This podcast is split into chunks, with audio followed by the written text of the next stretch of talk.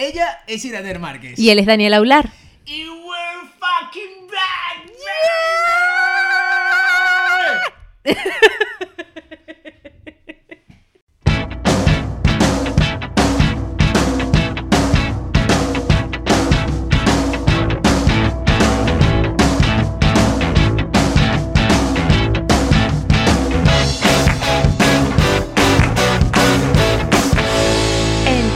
cosa y otra. Bienvenidos al episodio número uno de la segunda temporada.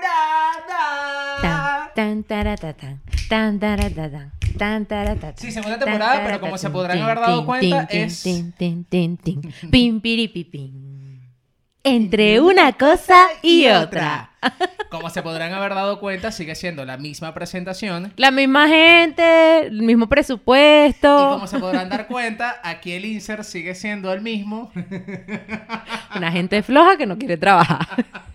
No vale, una gente que está entre una cosa y otra. Exactamente. Ustedes saben que nosotros hacemos esto literalmente por amor al arte, porque todavía estamos en un proceso mediante el Lo que cual. pasa es que estamos iniciando la segunda temporada, pero con la mitad de la cerveza. Creo que esta era de la temporada pasada, lo que había quedado. Siempre El dejándome repele. mal, siempre dejándome mal. Skol negra. ¿Cuánto Coño, el tiempo, primero del vale? año, vale, el primero del año. Muy bien. Regresamos, negra. ¿Cuánto tiempo? Ay. La- lo, lo que pasa es que la gente no sabe que evidentemente ellos disfrutaron el último episodio el 7 de enero con relación al Día de Reyes Magos, que para mí es el mejor episodio que grabamos. Si no lo ha visto, vaya a verlo y después vuelve para acá. No, bueno, ve a este y después ve al otro. Pero- Mejor. Pero, el asunto es que lo grabamos casi en noviembre. En octubre, creo yo. Pero antes de volver esto un desastre, queremos recordarles que este episodio y los episodios de Entre una cosa y otra son grabados en la ciudad Jardín de España, en la ciudad de Madrid, directamente desde la pensión, mi hogar, eh, Nosotricos Media House, porque así ya lo Los. hemos... Ajá, exacto. Porque nosotros vamos como la gente de LGBTIQ+, plus, agregando... O sea, nosotros vamos más o menos por ahí. Así. Un día vamos a agregar otra cosa, todavía no lo hemos to- tomado la decisión. Y que recordarles que las cuentas de Instagram siguen siendo las mismas, Ira Márquez barra baja y arroba Daniel barra baja aular. Y que el episodio sigue saliendo los días miércoles. Sí, aunque tenemos muchos anuncios importantes con respecto a lo que va a ser la segunda temporada de este su podcast. Favorito. No, ¿cómo era que yo decía? Ya, yo, ya perdí la, la, la, Ya la catarsis de De confianza. los miércoles. Sí, de todos los miércoles. Pero, Pero, bueno, antes de hablar eso, antes de hablar de las cosas que se vienen en esta segunda temporada, porque la gente hay que tener, mantenerla ahí atenta con nosotros. Claro, e- este, este vídeo se va a llamar Grandes Anuncios. Exacto, anuncios van a- importantes. Van, al final. Anuncios importantes, una hora después se dan los anuncios. Oye, no, pero antes de iniciar, lo primero es que estamos grabando empezando febrero y se acabó enero. Parecía que no, pero se acabó enero.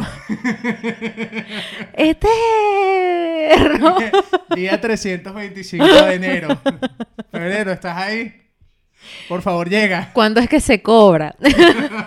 Sobre todo eso porque aquí uno cobra el último día del mes. O sea, ya- aquí no existe 15 y último, aquí solo hay último. No, y además es que el 6 de enero es un día tan importante aquí que la gente gasta tanto que ya, o sea, el día 15 ya la gente estaba pelando bola y que...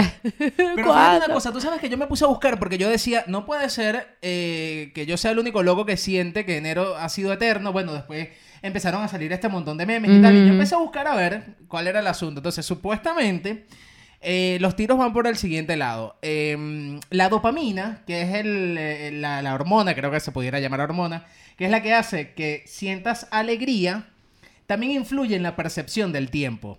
Entonces, ¿qué pasa? Diciembre es un mes de... ¡Upalito aquí! De-. Entonces, claro, vives lleno de dopamina todo el tiempo, todo el mes. Claro. Celebración aquí, celebración allá. Además hay festivos, hay días que no trabajas.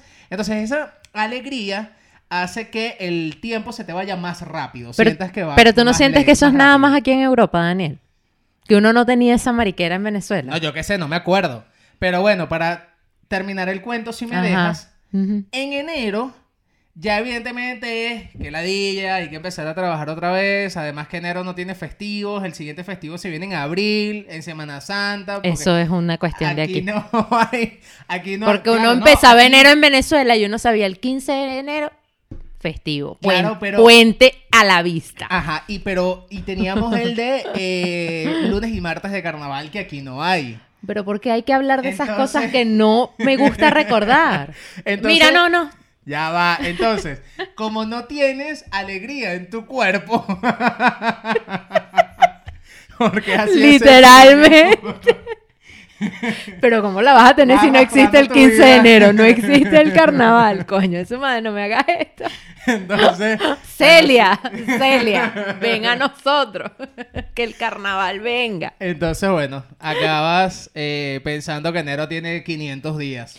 Pero, aparte de enero, también eh, queríamos hablarles un poquito De que sobre... empieza febrero y febrero es el mes de mi cumpleaños. 27 de febrero, save the date, apúntalo. 27 de febrero, puedes enviar cualquiera de tus obsequios aquí a la casa productora de Nosotricos Media House. Yo no te voy a estar recibiendo a ti paquete. Lo siento. Yo no tengo espacio para eso. De vaina y cabemos tú y yo. Y eso, ¿sabes? Sí, otro no. Exacto. Eh, así que apúntalo. Pero bueno, ahora sí puedes seguir tu viranera. Ajá. Bueno, ¿y qué más? Háblame de ti. Cuéntame. De Mira. tu vida. Bien, o sea, a- hay que empezar actualizando un poco los Sí, porque cuentos. la gente eh, tiene un proceso mediante el cual, o sea, uno, uno nunca gira siempre en el mismo je- eje, jejeje. Esto empieza fenomenal. Uno siempre anda en un constante cambio porque migración. Claro. Una gente que migra. Claro. Una gente que siempre busca oportunidades de progreso. Bueno, entonces, en este caso, hay que empezar. Vamos a empezar por. ¿Empezamos conmigo? Claro, Gle. Ok. Eh, estoy trabajando en otro lado.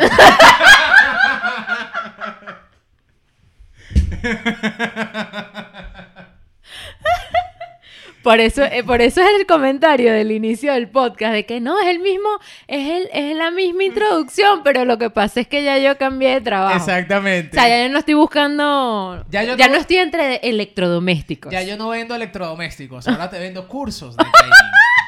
¿Quieres ser trader? Contáctame. Llámame. Llámame. El número lo podrás ver aquí en el Instagram. Mentira. Pero el Instagram sí, pero el Instagram. Ojo, importante, no válido para Latinoamérica. No, sí. Aunque realmente hay varios alumnos de Latinoamérica. Pero bueno, sí, cambié de trabajo. Estoy ahora en esta academia. Realmente sí es una academia que enseña a la gente a hacer trading. Y eh, bueno, es parte también de, de esos cambios que no solamente por el tema de la migración, sino por... Porque, la- Uno tiene que, que ser uno, no, y uno también. busca siempre mejorar. O sea, Claro. por lo menos en tu caso, uno de los beneficios que, que tiene Daniel con este nuevo empleo, apartando, bueno, las mejoras salariales y tal, que uno siempre busca eso, es que estás más un poquito más cerca de, de Madrid. Bueno, estás en Madrid capital, solo que, bueno, a una hora te toma de tu casa por la distancia Claro, del antes, metro y tal. antes era dos metros y un autobús y un ratico andando. Y ese ratico andando era para los stories. Hello, people. Exactamente. Exactamente. Es que todo trabajo tiene que tener un trayecto donde yo tenga que ir caminando para poder grabar los stories.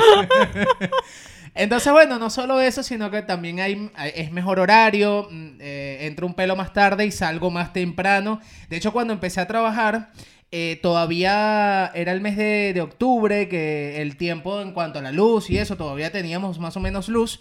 Y recuerdo la primera vez, eh, el primer lunes de trabajo, cuando regresé a la casa, que salí de la, estación, de- la estación de metro que está cerca de mi casa, que había luz. Y yo decía, salí con luz y llegué con luz.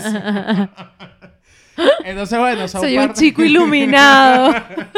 ya ahora en invierno, ya no, evidentemente. Obvio. Pero, bueno, son parte de esas cosas que también de esos beneficios. Claro, no, y, además, eh, bueno, hay perspectiva de, de ir creciendo y tal, que eso también a final de cuentas es importante. Vas ganando experiencia y vas aprendiendo. Porque eh, en el mundo donde estoy ahora mismo yo no tenía ni idea. Yo cuando empecé allí no sabía absolutamente nada.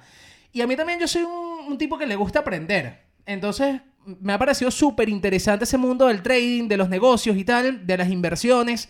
Y me gusta, de verdad que estoy bastante contento con el cambio. Qué bueno, me alegra mucho, nos alegra mucho. aquí. Ya bien. empezamos. Eh, bueno, me, me gusta que hayamos empezado con buen pie el año, terminado el año y comenzado el año. Exactamente. Con muy buen pie y con nuevos empleos. Por mi parte, pues, como saben, continúo en la panadería. Y me tocó vivir por fin el tan ansiado diciembre. Ajá, diciembre y enero, porque tengo entendido Exacto, porque, que- exacto, Ajá. diciembre y enero, porque aquí en enero también se las trae. Los reyes, ya se los contamos. Y si no, Exactamente. vea el episodio anterior. Pero primero termina de ver esto. Tú no te vayas de aquí. No te preocupes, en la pantalla final yo te voy a dejar los últimos dos episodios. Pero tampoco adelantes este. Coño, pero qué presión, qué control. Quédate conmigo. Pues No, escúchame mi cuentico Dale, de dale, mi dale, panadería. dale, dale, dale, dale. No, bueno, eh, diciembre ciertamente es un nivel de trabajo mucho más movido de lo habitual. Pero es que yo siento que aquí la gente es muy alarmista con los temas de es que se trabaja. y cuando vienes a ver es como que como el ritmo de trabajo que uno habitualmente tenía en Venezuela. ¿sabes? O sea, que esperabas que fuese mucho... Sí, yo, yo esperaba que fuese muchísimo más. Sin embargo, el único día que yo te puedo afirmar, o los únicos dos días que yo te puedo afir- afirmar que realmente necesité ayuda, fue el 23 de diciembre y el 24 de diciembre. Esos fueron los días en donde yo dije, necesitamos más manos porque no nos damos abasto. Literalmente fue así. Ya el 31 es un día como un sábado. Es una venta como un sábado cualquiera. Ponle que tienes un poquito más de caja, evidentemente, pero, Pero pero, no no, aquel, es claro. una cosa que tú dices, Avasallante. que más bien yo me esperaba lo contrario, porque claro, Venezuelan, Claro. en mi mente, eh, el 31 es una fecha que el mundo se va a acabar. Entonces el 31 era como cualquier vaina y bueno, normal, al final hasta me dio tiempo de descansar un ratico aquí en la casa, ¿sabes? Pajareé todo el rollo. Hice hasta mis propósitos del año con calma, una cosa espectacular. Y el día de Reyes, nosotros trabajamos el día antes de Reyes y el día de Reyes. Es decir, el domingo 5 y el lunes Exacto, 6. Sí. Y lo mismo que el 31. Pensábamos que iba a ser una cosa avasallante, la gente haciendo colas a por sus roscones. Pero no. O sea, la gente sí venía. exacto. Había gentecita, pero no era esa cola como cuando uno iba a comprar pan de jamón, ¿te acuerdas? que uno, uno lo tenía encargado y todo y tenía que hacer la puta cola igualito. ¿Por qué? Si ya yo te lo encargué por tú, ¿por qué me haces esto? No me hagas hacer la cola. ¿Me entiendes? O sea, era un proceso mediante el cual. Pero bueno, es una experiencia. Eh, ya me siento como que mucho más, ¿sabes? Ya tengo ya... Claro. el burro agarrado por los cachos que no tiene. Es el chiste, ríete. Cada vez mejor. Y bueno, ese es mi update. Bueno, pero... Gracias por quedarte conmigo. Dale para adelante. Lo que pasa es que, bueno, sabes que siempre las perspectivas son diferentes. Pero, pero bueno, o sea, también gracias a Dios que se movió, que también, ¿sabes? Que tam- Sí, sí, sí, sí, sí. Claro. Pero es que no es una cuestión ni siquiera de que, ah, que haya sido porque la panade- mi panadería. No, no, no. Es que en general fue así. O sea, yo a veces salía a, a dar una vuelta porque yo soy así. Yo tengo, voy ahí a ver cómo le está yendo la panadería de por allá. Y era lo mismo, o sea, era la misma situación. Entonces eh, eh, me di cuenta que es una cuestión cultural, pues de que la gente te lo pinta así realmente no es así. Y ya está. Bueno, nada. Y ahora viene como otra fecha así fuerte. No, ahora ya viene Semana Santa porque claro, no hay carnaval. bueno, viene el Día de los Enamorados, pero ajá, esos son unos No. unas palmeritas de chocolate ahí y, Y, ya nada está. más. ya y en está. Semana Santa hay algo especial. Sí, acuérdate que se hacen las torrijas. Que es el pan este que da Angélica. Bueno, whatever. Para mí las torrijas son esas fritas con un poquito de... Ah, no, Sí, esas son no. las torrejas, ¿no? No me acuerdo, pero sí, yo te entiendo. Yo pensé lo mismo y después Pues no, es ¿sabes otra cosa. Necesito contarte algo. Me pasó algo muy curioso en estos días. Y yo te voy a poner a prueba. Vamos a ver. A ver. ¿Cómo decimos? Tú sabes lo que son las agujetas. Sí. Lo que aquí le llaman agujetas. Sí. Porque ya lo vamos a definir. ¿Cómo le decimos nosotros a las agujetas? Trenzas. No, mi amor. Entonces no sabes lo que son las agujetas. Ah, No, no, no, sí sé, sí sé, pero ya va, ya va. ¿Cómo le decimos nosotros a las agujetas de aquí? A las agujetas de aquí, Eh, sí. claro. No, no sé, no tiene nombre. Claro que tiene nombre, pero yo no me acuerdo. Que nos duele. A ver, las duele. agujetas de aquí es ese dolor post-entrenamiento. Correcto. ¿Ok? Que no es calambre. No. Porque no es calambre. No, no, no, es no, un no. dolor muscular por el Correcto. entrenamiento. Correcto. Aquí le llaman agujetas. Agujetas. ¿Cómo le decimos nosotros? No sé. Yo tampoco. no merecemos seguir comiendo arepas. no merecemos seguir Un comiendo momento arepas. es un momento propicio para que usted deje un comentario. Así sea poner que brutos son los dos. Te comente. Re- revocada la nacionalidad. Un momento. Tampoco nos vayamos hasta allá. Porque Pero bueno. primero hay que salir de una gente que todavía está instalada. Ya por lo menos yo salí, esa gente todavía está allá. Plantéate lo mejor. Pero mira, no pasa nada, no te preocupes. Vamos a seguir con el siguiente punto. Bueno, hasta luego. Esto era Pero, todo. Yo tampoco me acuerdo. Qué fuerte. Bueno, es muy nada. fuerte. Yo creo que es que, bueno, ajá. Ahorita se llama agujeta la vaina, No, nosotros no, metiéndonos no, con esta gente de que las así. trenzas que no son trenzas, que son agujetas. se llama así. Estoy súper seguro de que no se llama así. La producción lo va a buscar. Para eso he agarrado el teléfono. Muy bien. Hacía falta. Ya, nuestro update, ok. Update done. Muy bien. Venimos con, otras, con otros temas. Bueno, en este tiempo, como ustedes ya saben, estuvimos hasta, o sea, nosotros realmente grabamos hasta, no, diciembre, no. No, no, en diciembre A- no a- a grabamos. octubre, hasta octubre. No, como, como a- no, tampoco exageres. Yo creo que terminamos de grabar en noviembre. Eso va a cambiar. Ese adelanto loco va a cambiar. Lamentablemente. Eso, eso va a cambiar. Eso tú taima, taima que eso, eso viene. Pero eh, durante todo este tiempo que nosotros estuvimos ausentes, eh, digamos, del ejercicio de grabar podcast, porque fueron unas larguísimas vacaciones, nosotros hicimos también unos viajes bien merecidos que no los tenemos una gente trabajadora. Claro. Por tu parte, Nosotros nos fuimos a Canarias. a pasar Navidad. a pasar Navidad por allá. Que de verdad la pasamos súper bien. Porque además, mi Catira recibió una sorpresa. ¿Verdad? ¿Cuál fue la sorpresa?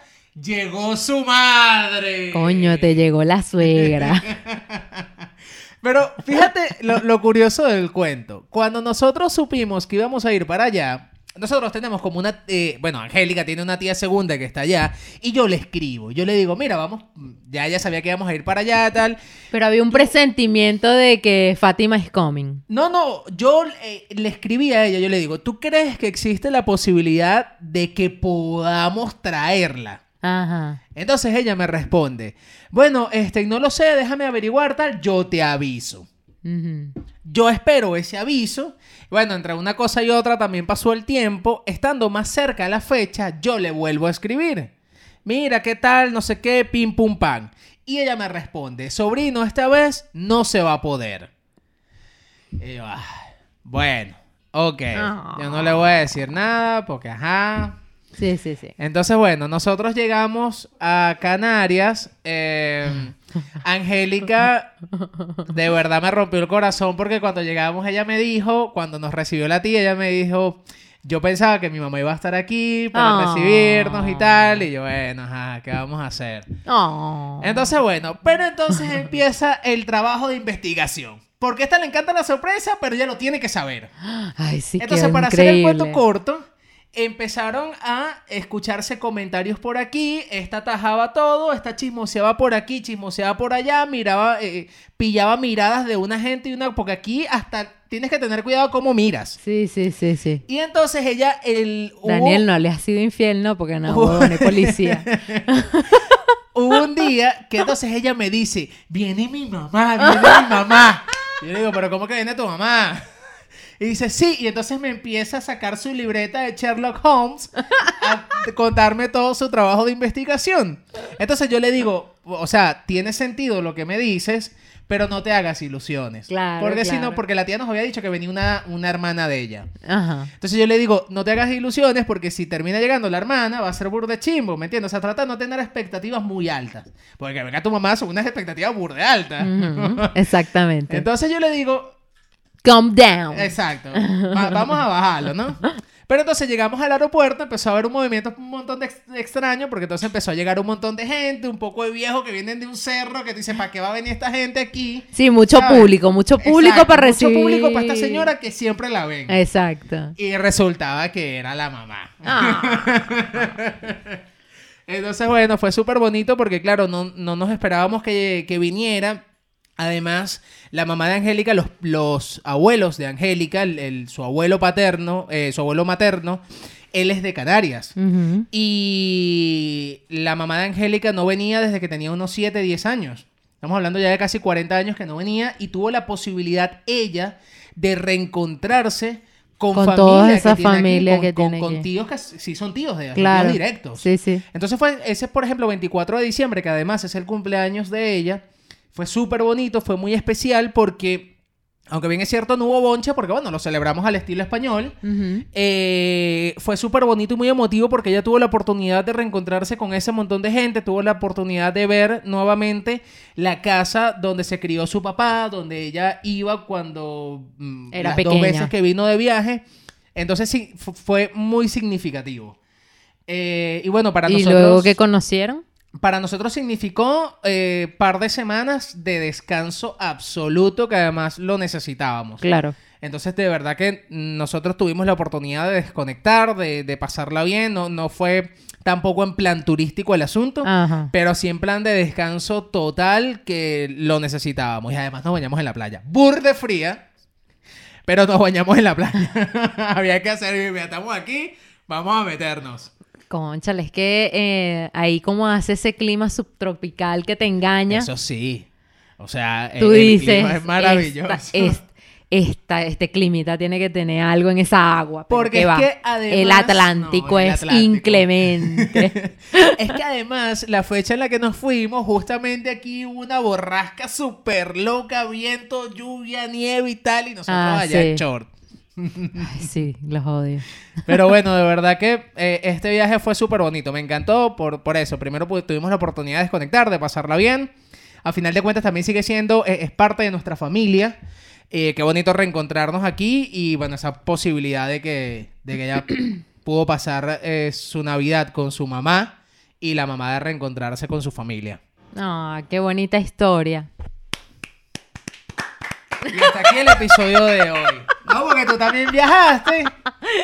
Sí, fui a estrenar la prórroga.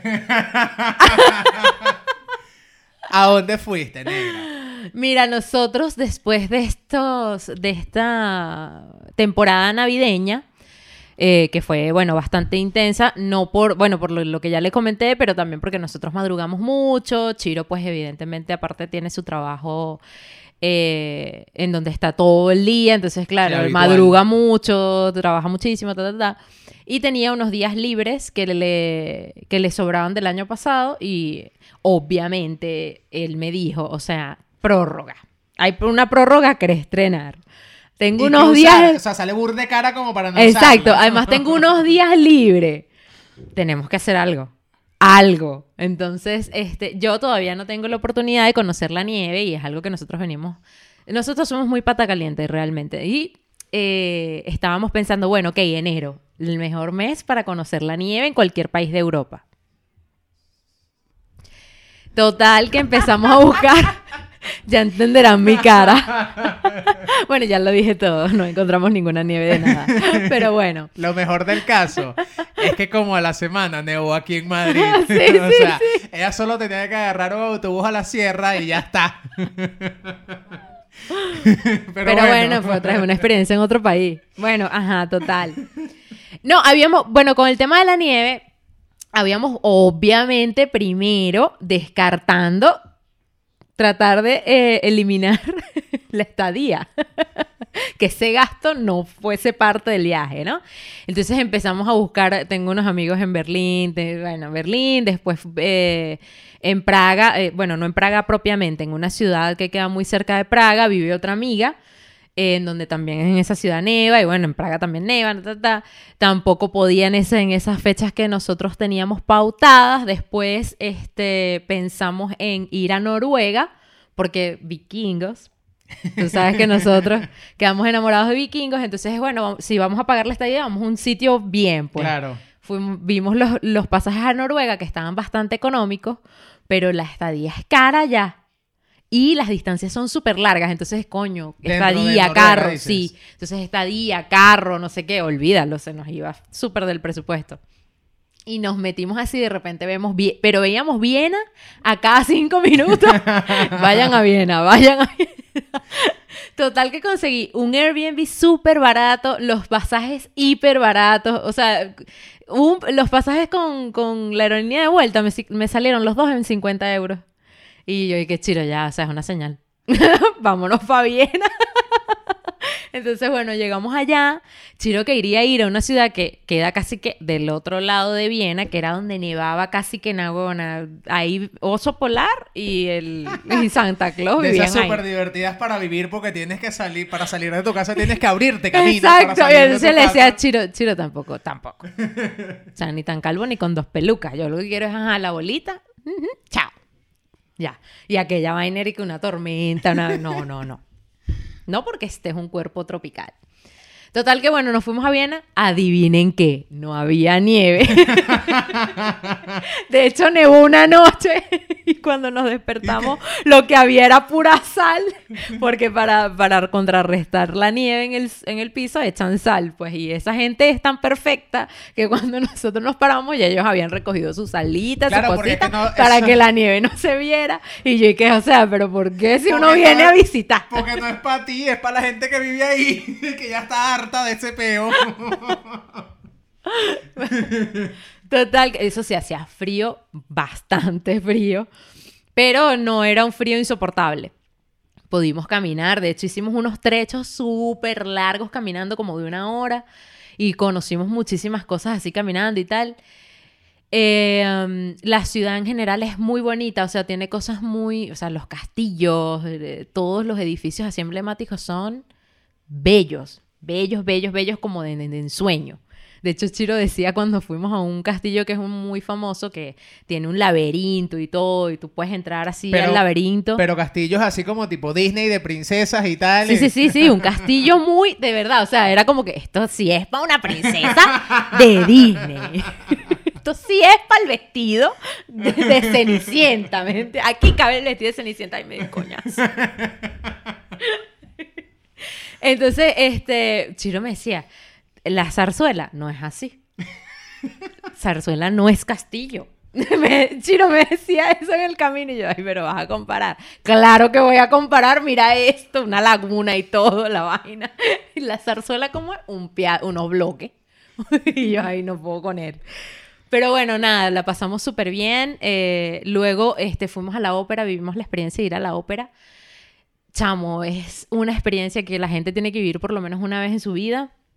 Eh, es una experiencia que no es barata, pero nosotros vimos que allí como que hay una especie de movimiento cultural en el que tratan de que el, el que visita se, se involucre. Entonces hay, unos, hay unas entradas que ellos venden a muy buen precio, muy, muy económicas, que, las, que puedes ir a ver la exposición de pie.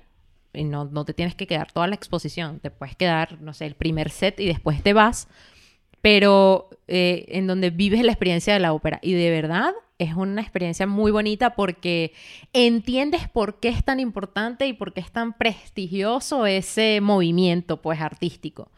Eh, no es lo mismo ver una orquesta en televisión, como por ejemplo hemos visto los videos de Dudamel dirigiendo, a verlo en vivo y escucharlo en vivo te, de verdad se te eriza la piel porque es como que ves la sincronía de tantos violines, tanta gente. Me explico, o sea, Claro. es una cosa increíble y además la acústica que esa vaina tiene, o sea, espectacular. La verdad es que a nosotros nos gustó bastante eh, y nos pareció además muy impresionante el hecho de que en ese país la gente no por nada es culta, o sea, eh, no, por, no por la ópera per se, o sea, íbamos caminando y te puedo asegurar que cada mm, 500 metros, 300 metros había un colegio, un liceo, un instituto de música, un instituto de algo, o sea, era, era bastante curioso también el tema de, de- de estudios allí, pues.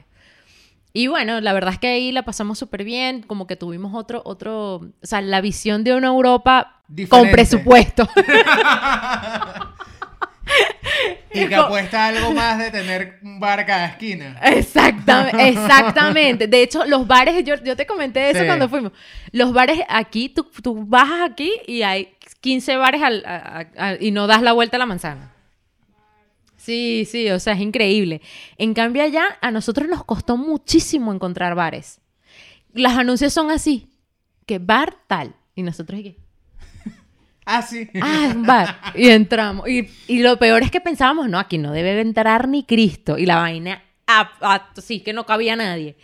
Pero es porque, claro, es una cuestión no de, de- o sea, no es ir al bar a emborracharse, me explico. Es Sí. como que un compartir, siempre veíamos mucha gente en grupo o citas, se veía que eran chicos en citas o parejas, lo que sea, pero no veía gente borracha en la calle, no veías ese movimiento así un poquito underground que de repente uno puede ver eh, aquí. En ciertos lugares. No, yo hablo claro aquí.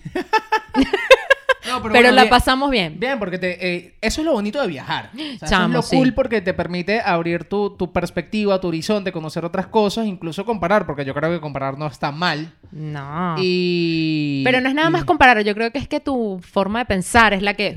Cambia, sí, Eh, se totalmente. eleva, se totalmente.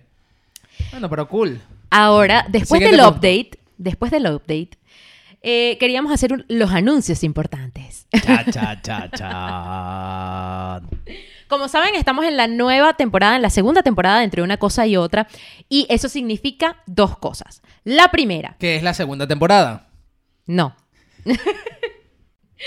La primera es que ya no van a ver esos adelantos bruscos y brutales que teníamos eh, en, eh, de temas y tal, porque nos dimos cuenta que, bueno, que la actualidad es, es necesaria para poder conectar más con nuestro público, que es usted que nos ve y que nos escucha. La segunda cosa, porque ya Daniel está... Yo entré en ver, seriedad. espera, espera, espera.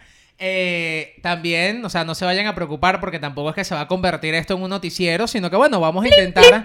Vamos, vamos a intentar comentar noticias Noticia que nos parecen interesantes o incluso hechos que hayan ocurrido que nos puedan parecer curiosos, como para la conversa. Que a final de cuentas recuerden que esto es una conversa entre panas. pues, Exacto. entonces- Pero usted quédese con nosotros para que usted vea cómo va a ser la cosita, que lo vamos a hacer ahorita una práctica. Para que usted nos diga algo. Comente allá abajo. Me gustó. Síganlo haciendo. Y el segundo punto. Es que viene, esta temporada viene enriquecida, viene con un guaguancó, con un, con un toquecito de picante. ¿Qué es eso? Esta interrupción aquí.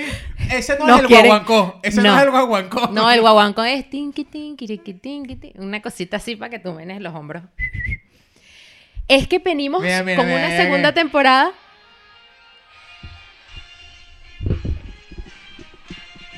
No nos vamos a convertir en eso. Buenos días. Yo soy Daniel Aular. Bienvenidos a las informaciones. De entre una cosa y otra. No vale, vamos con, con el guaguancó. ¿Cuál es el guaguancó? Es que esta, esta temporada viene enriquecida con una serie de invitados. Vamos a tener invitados. Ya, Ya, por sé que fin. están hartos de nosotros. Por fin. No, básicamente porque calarse a Daniel es un proceso mediante Sí, el cual. solamente yo. Siempre la culpa es mía. Pero bueno, sí, vamos a tener invitados. Algo que nos emociona muchísimo porque, bueno, también es cool tener a otra persona. Sí, otro la punto otra de vista. perspectiva. no, que yo lo que iba a decir era que saliera un poco también de, de la conexión o, o la profunda amistad que pudiéramos tener Claro. porque también juega, puede jugar en contra en ciertos casos. Sí, o puede ser monótono. Pero también me gusta el hecho de los invitados por, eh, porque nosotros quizás estamos muy ajenos a muchas cosas que suceden en la vida. Y tenemos mu- mu- dentro de la- del listado amplio de invitados que tenemos. Sí, hay una lista burda larga ya. Parece lista de boda.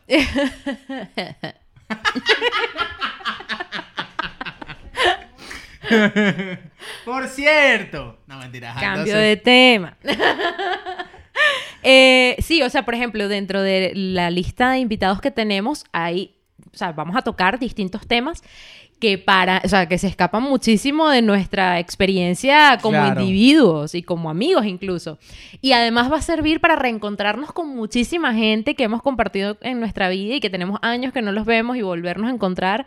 Eso también le va a inyectar una, una energía increíble al podcast que creo que también es necesaria. Así que venimos con cosas muy finas. Y lo otro también importante es que al principio le estábamos comentando que el podcast seguirá publicándose todos los miércoles, pero ahora cambiamos de horario. Pa, pa, pa, pa. Ahora este podcast que es publicado en iVoox, Anchor.fm, Spotify y a través de YouTube va a salir todos los miércoles a las 7 de la tarde, hora España. Por fin entendimos cómo funcionan las redes sociales. Bueno, al final de cuentas, esto es un aprendizaje continuo. Así que a partir de ahora, a las 7 de la tarde, aquí ¿Por en qué fue que nosotros decidimos las tres? eh, por el Porque horario... la hora de Cristo. No. Me estoy trayendo el cable estoy- No, sino que eh, era las 3 de la tarde porque era... Yo en el otro trabajo tenía 8 horas libres. Ah, era porque tú. Y en esas 8 horas libres era el momento que mejor se daba para el tema de las publicaciones. Entonces por eso... Qué en bueno que cambiaste de trabajo, mi amor. Me siento muy orgullosa de ti. Pero bueno, 7 de la tarde. Ese va a ser el nuevo horario. 7 de la tarde. Siguiente punto. Tin. Y así finalizan las noticias. todos los anuncios? Claro, Egle, ¿qué más quieres tú? A ver. Ya, las, las noticias, la, la serie de invitados, que es el nuevo contenido, Ah, el horario, ¿verdad? hasta luego. ¿Verdad? Yo pensé que iba a ser más largo. Bueno, muchísimas gracias. ¿Qué hablas? Vienen las sé, noticias. sé. Tin. Una gente que no está, no hace Pero te preproducción. voy a decir algo. Aquí me va a faltar... Pero te dije que la rindieras con agua. Mm. No, aquí hay roncito. Mira, vamos ahora sí a... Palabra cierta, a estrenar esa, su sección. Tin, tun, tun. Qué horrible, de verdad. Compramos un xilófono. Mira, no quiero hablar de comprar. No, no, no vayamos a ese terreno. Por favor. No, mentira, mira, vamos a Recoge, recoge. Vamos a, a comentar algunas cosas que nos parecieron interesantes con relación al eterno mes de enero. Ah, pero a ti te gusta. Esa era eh, Radio América. Era Radio América. Eh, Puede ser, sí. Eso era, AM, era de AM, AM. Era de AM. ya, pues ya. Eh, en, en la primera noticia que vamos a discutir el día de hoy es... Ya tenemos nuevo gobierno en España y las gestiones que se están, bueno, las acciones, mejor dicho, que está tomando el nuevo gobierno de España están bastante, bastante, mm, ¿cómo diría yo para, para suavizar la cosita? No hay manera de decirlo bonito. Están ba- bastante fuertes. Sí, lo que sí es que, bueno, luego de un año de haber estado el, eh, todo lo que es el, el tren ejecutivo en funciones, que le llaman aquí, eh, ya hay gobierno. Una legislatura que se armó bastante complicada. Han tenido que hacer acuerdos con, eh, bueno, eh, eh, los independentistas, etcétera. A ver, es una leg- legislatura que, desde mi perspectiva, que evidentemente solamente tengo dos años aquí, yo la veo bastante complicada por lo que se va a venir. Em, lo que sí me llama bastante la atención es eh, este gobierno de coalición que hicieron con nuestros amigos de Podemos. Eh, y lo interesante es, bueno, la cantidad de vicepresidencias y ministerios para, no sé cuántos seremos aquí, eh, 40 millones de personas. 47 millones de Para personas. 47 millones de personas hay cuatro ministerios y, perdón, cuatro vicepresidencias y 18, si no me falla la memoria, ministerios. Sí. No, aparte Es de interesante que... cómo se sube el, el gasto presupuestario del gobierno. No, y no solamente eso, sino que las primeras acciones que toman es, uno, subir el impuesto. Dos, ah, subir los salarios. Inflación. No Tres, joder a los autónomos. ¡Cling! Ajá, cuéntame de eso, porque evidentemente como yo no estoy dentro del área de los autónomos, que por cierto ha sido, no sé si ese cambio ya está efectivo, pero eso no, no se ha mm, sali- no ha salido en los medios de comunicación. ¿Cuál es el cambio que hay con los autónomos? Sí, mira, sí hubo un cambio porque cuando este gobierno estaba en funciones, como tú bien lo comentaste, una de las primeras cosas que hicieron o que estaban discutiendo era cómo iban eh, a poder ellos sustentar el presupuesto gubernamental. Y una de las cosas que ellos creyeron que era lo mejor era que a los autónomos, los autónomos acá son las personas, los, los, eh, Los emprendedores, los emprendedores, exactamente, los emprendedores, ya sea que tú trabajes por tu cuenta o que tengas un negocio físico, un local, que explotes un negocio en particular. Entonces, eh, lo primero que ellos eh, hicieron fue que pasar esta modalidad, cuando tú te das de alta como autónomo, antes tenías una modalidad, si eras menor de 30 años, te dabas de alta y te daban una cuota fija mensual para tú pagar tu seguridad social. Eso eh, aparentemente cambió. De hecho, cu- cuando a mí, cuando yo me di de alta el año pasado, yo pasé de, tener la, tarifa fija, que eran cin- 60 euros, a 67, porque ellos hicieron ese primer aumento. Pero la, ta- la tarifa fija en un primer momento eran 50 euros, ¿no? Exactamente. Luego ellos la aumentaron a 60. Eh, eso fue cuando la moción de censura, bla, bla, bla, bla, ellos aumentaron.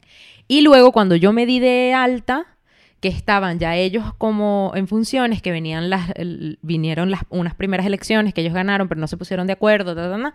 en ese periodo ellos aumentaron nuevamente 7 con algo de euros la tarifa fija y luego ahora es que no dura un año la tarifa fija, sino que dura 10 meses y luego aumenta a 103 euros con 82. una? Sí.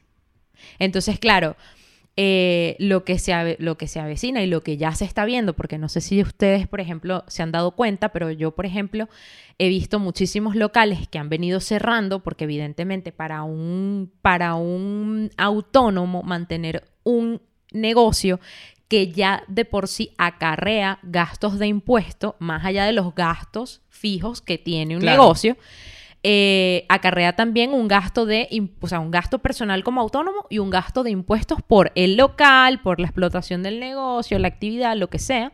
Entonces, claro, es muy difícil porque al final la- aquí las ganancias son en céntimos.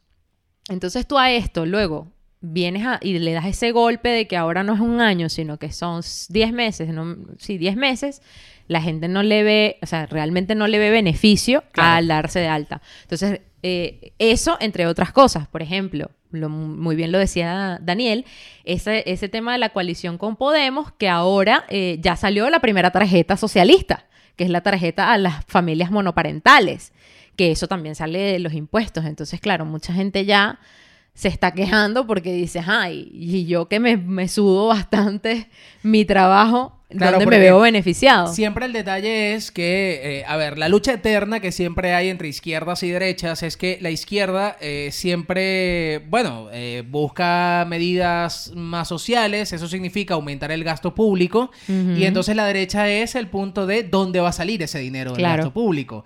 Eh, ellos en este caso defendían que iba a salir de, de los que más dinero tenían, el mismo discurso que siempre tiene la izquierda. Es decir, en teoría las personas que ganaran X eh, miles de euros anual iban a tener que pagar más impuestos, etcétera, etcétera. Pero lo cierto es que los impuestos fuertes, re- realmente quien termina pagando eh, grandes cantidades de dinero son los emprendedores. Es la gente de a pie, bien sea, bueno, porque son... No, y la gente que quiere, quiere, quiere realmente generar empleos, pero Claro. lamentablemente con este tipo de acciones es imposible incluso mantenerse a sí mismo. O sea, es que Claro. no, no es viable. Entonces, bueno, a ver, eh, yo de verdad creo que esta legislatura va a estar bastante complicada. Hay muchos intereses eh, por cada uno de, esa- de, esa- de ese tripartito que está formando el gobierno entre PSOE, Podemos y en este caso Esquerra Republicana. Así que bueno, vamos a ver cómo... Amanecerá y veremos. O no. Siguiente punto. Esta parte quedó Súper- periodística. La gente que se graduó en la UAM, chicos. ¿Tuviste que la Guama ahora tiene una moneda? ¿Qué? Eso para el próximo episodio.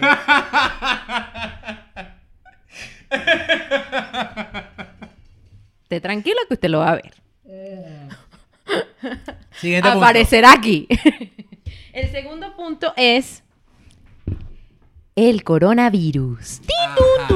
A ver, enero ha traído varias cosas interesantes. No le estamos haciendo publicidad, ¿no? No, lo estoy quitando Ok. de la toma realmente, creo yo, si no lo pongo aquí. Ajá. Y una de las cosas, eh, bueno, interesantes por darle algún adjetivo, es lo que ha pasado con esta nueva enfermedad respiratoria, que evidentemente ya a este punto mucha gente lo, ya lo sabe, que ha iniciado en Wuhan, en China. En, aparentemente todavía no está muy claro el origen. a- muchos se lo ah, achacaban a- al murciélago, que es una enfermedad respiratoria que trae el murciélago tal y cual.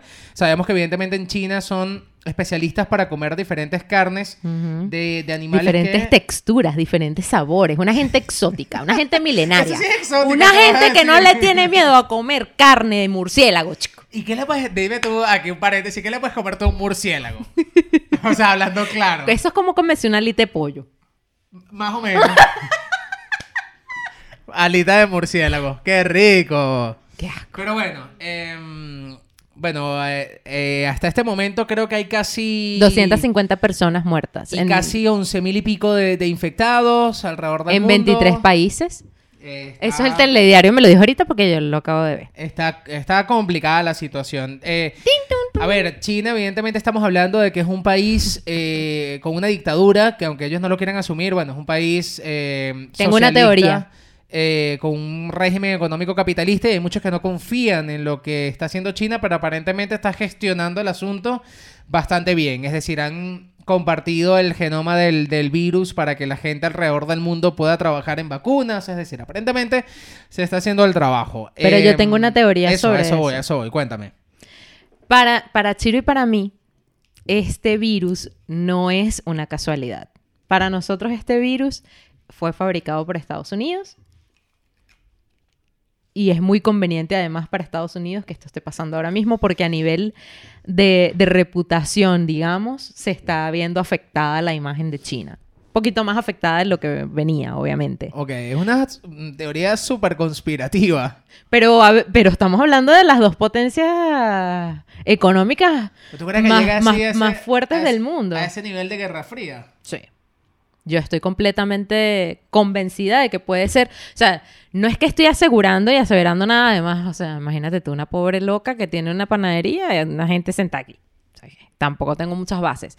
Pero sí para mí, eh, para nosotros, porque lo, lo venimos hablando desde hace varios días para acá, para nosotros tiene toda la lógica del mundo, porque además Trump venía muy mal parado con el tema económico eh, China-Estados Unidos.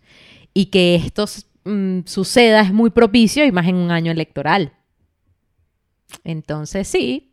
Y después de haber visto Chernobyl, uh, cualquier cosa me creo yo.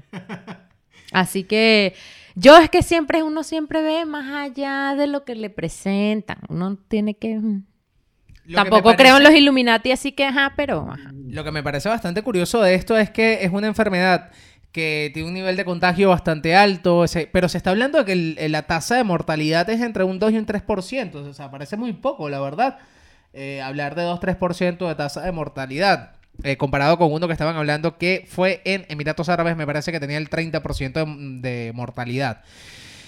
Pero bueno, eh, Lo que pasa es que, claro, eh, eso, eso va a variar porque eh, eh, la gente tampoco toma en cuenta eso. Eso tiene un, un, un periodo, no un periodo, eh, eso tiene una variabilidad en la cual depende del paciente. Hay pacientes que si, por ejemplo, sufren de asma, que ya es un problema respiratorio, y se contagian de esta vaina, se pueden morir. O sea, su porcentaje de, morta- de mortalidad en, en- en situaciones así son, Aumenta. son muy altas. Claro, pero estamos ¿Me hablando de estadísticas No como generales yo. en torno al virus. Claro, Exacto. Factores de riesgo puedes sumar a gente que tenga que, que esté en quimioterapia, antirretrovirales, etcétera, que evidentemente sus defensas ya son, están- se ven ya más, sí más afectadas. comprometidas, Claro. exactamente. Pero Por eso es que yo digo que hay esa, esa trivialidad entre las, las estadísticas, porque mm, en cada país hay mayor cantidad de pacientes que padecen ciertas enfermedades más que otras. claro, Entonces, evidentemente, Mm, aquí puede ser una cosa, ya puede ser otra, whatever. Lo que sí es que, bueno, nos recuerda lo que ocurrió hace años con el SARS en, en China también, que, en el que lamentablemente murieron un montón de gente. Y, bueno, también te recuerda la fragilidad de la vida. Te das cuenta que realmente una de las cosas que, se- que tenemos seguras es la muerte y que puede llegar en cualquier forma, en cualquier momento, en cualquier instante. Dun, dun. Siguiente punto súper interesante. Guaidó visitó Madrid. Quiero saber tu opinión sobre A esta, ver. sobre esta visita. Antes de Necesito mi- escucharlo. Necesito escucharlo. Antes de la opinión, me llamó poderosamente la atención que fue lo único que pudimos compartir porque te dije, no vamos a hablar más porque lo hablamos en el podcast, Sí. de cómo la gente en España, me refiero a los españoles, se sintieron tan interesados en el tema. Es decir, mi jefe llegó a preguntarme, mira, viene Guaidó, ¿vas a ir? Bueno, a mí, me, a mí toda la panadería, todos los clientes de la panadería, que son el- casi que el 99% ve- eh, españoles, todos me dijeron, hoy en la Plaza del Sol hay una actividad venezolana. ¿Vas a ir? Y yo, yo ni estaba enterada ¿Y a casi. qué hora? Sí, yo. Eh, pero bueno, sí, vino Guaidó en una gira que está realizando por, por Europa, que por cierto estaba Lilian y me enteré que Lilian vive aquí, que desinformado estoy. Yo no sabía que Lilian vivía aquí en España. Bueno, para que tú veas Aquí cómo se, mueve el de mundo. caer toda la credibilidad periodística que ganamos en la parte de- del gobierno. Pero ¿por, qué tenías, pero ¿por qué tenías que comentarlo? Veníamos de pinga. La gente no se iba a dar cuenta de esa cagada. Pero bueno, este, a ver. Yo entiendo la emoción que puede sentir la gente. Fue impresionante la cantidad de gente que había en, Sí, en- fue bastante en gente. Sol. Fue un montón de gente. Pero yo lo veo inútil. Compañero camarada. Y sé que va a haber aquí un montón de gente que probablemente me puede insultar, Ay, pero... ustedes son lo peor. Sí, somos lo peor, señores. Pero Yo eso no va a solventar absolutamente nada de la situación que está viviendo la gente en Venezuela. Yo también puedo entender, Ira, que es un sentimiento de tratar de sentirte útil, a- ¿sabes? Estás muy lejos, eh, no puedes, porfa, dale al te- a la tele. Eh, estás lejos, eh, eh, no tienes como manera de efectivamente luchar, como por ejemplo pudiera ser manifestarse en Valencia, en Caracas, donde sea, y probablemente pueda ser eh, la manera que tiene mucha gente de sentirse útil de que está haciendo algo. También está la otra parte, que al venezolano le encanta el faranduleo y hay mucha gente fue a farandulear, porque venía Guaidó, vamos a estar claros. Entonces yo, este tipo de cosas yo la veo de verdad bastante inútiles. No el hecho de que Guaidó está haciendo una gira europea, porque hay que seguir en la lucha.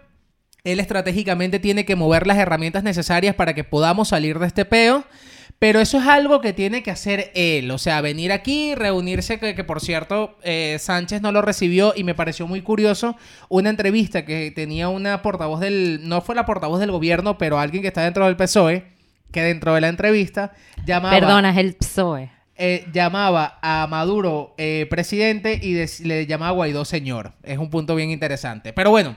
No, pero deja muy hecho- bien, deja muy bien planteada su posición. Sí, claro, claro, claro, claro. Esos son los verdaderos mensajes de los políticos. Exactamente. Eh, pero el hecho de estar en un sitio allí, yo lo veo muy inútil. Bueno, mira, verdad. tú lo has dicho todo. eh, yo solamente tengo que agregar dos cosas. Yo eh, solamente me dediqué, y no por inercia periodística, sino porque pienso exactamente lo mismo que tú, y eso no ha cambiado, ni va a cambiar, pienso yo, por lo menos no por ser fatalista, pero soy 100% realista. Tengo 20 años calándome la misma historia, la misma concentracioncita, la misma tal, y eso no, no ha tenido ningún efecto.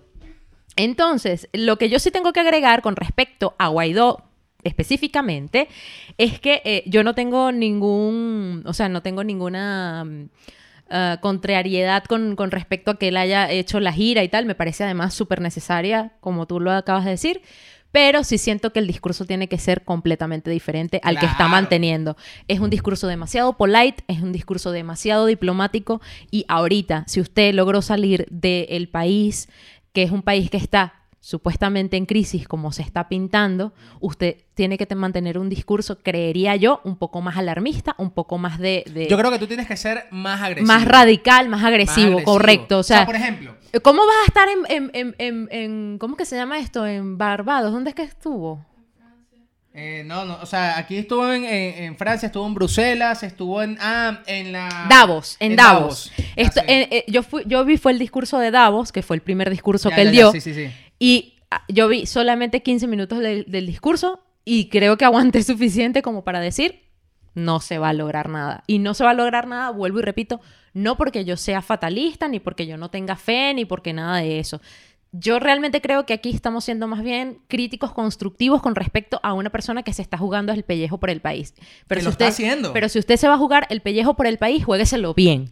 Yo- No, juegue, no se lo juegue como que, señores ciudadanos, todos presentes, aquí reunidos en esta sala, gracias. Ese no es el discurso, men. El discurso es, señores, me acabo de montar en un, en un, au- en un avión que no sé si voy a regresar a mi país, estoy poniendo mi, vida en riesgo y resulta que yo necesito el apoyo de todos ustedes para que mi país sea libre. E si ya ustedes me han reconocido como presidente, yo necesito que ustedes pongan de su parte no sé, lo que sea, me den propuestas, me, me- lo que sea, para yo poder salir de aquí.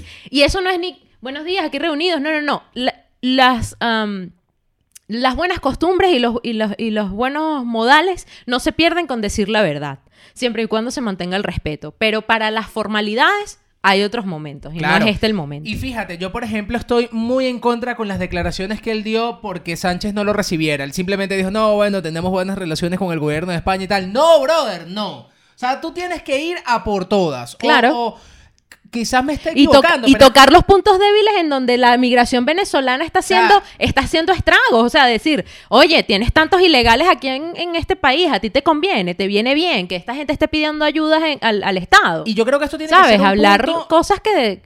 Yo creo que esto tiene que que, ser un punto, fibras. así como que quizás me esté equivocando, pero un punto como que, bueno, ¿cuáles son mis verdaderos aliados? ¿Estás conmigo? ¿No estás conmigo? Vamos a meterle flow a este asunto porque Claro. quizá, quizá en privado pueda ser así, porque evidentemente no lo podemos saber, Claro. pero es cierto lo que dices, o sea, el discurso tiene que ser diferente. Ya estamos hartos de las mismas tres frases que siempre tienes que decir. Entonces, Sí, gobierno de transición, elecciones libres y no me acuerdo cuál es la... Ya, no. Hay que cambiar también ese eslogan. Ya, Habla no, ahí. sí, Israel, Israel. Como diría Gabo Ruiz, hago un llamado, Israel. Entonces, bueno, eh, yo esto lo veo, lamentablemente, para cerrar este punto, yo esto tristemente lo veo para largo. ¿Cuál es la otra? ¡Oh! Acabo de sorprender a Iraner con un vídeo fenomenal. Llámese vídeo y no video. Vídeo.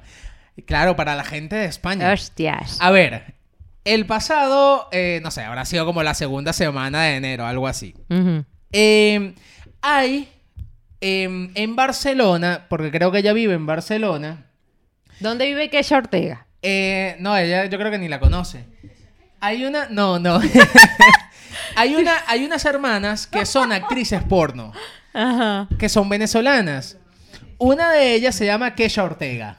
Ajá. Y me enter- yo no uso Twitter, pero me enteré en otro podcast de un tutorial bien interesante que hizo esta venezolana.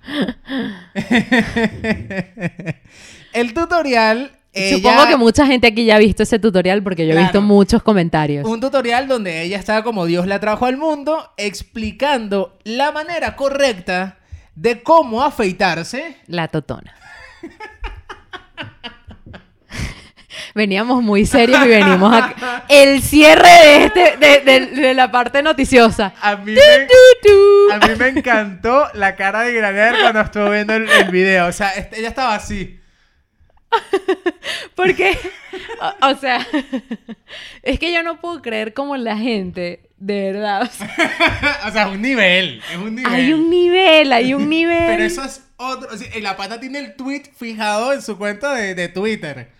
Hay un nivel, o sea, mí- yo, yo me pongo un poquito, o sea, da risa y tal, pero ahorita me pongo a pensar seriamente el, el tema y yo digo, o sea, esta mujer pone eso hasta, hasta fijo porque sabe que eso le va a dar views, le va a dar la Claro, popularidad y tal. Y, y, y, o sea, tan, tan así, o sea, tan básico, tan... Porque al final a mí me da risa el hecho de que ella, en su mejor mm, explicación y tutorial, de la forma más eh, desinhibida y que me parece muy bien, a mí me parece muy bien que, que normalicemos los... A mí no me parece mal el tema del desnudo, porque a mí me parece muy bien que se normalice el desnudo. A mí lo que me parece como chocante es el hecho de que para que usted esté con eso, bueno, pues, eh, ni como que sí.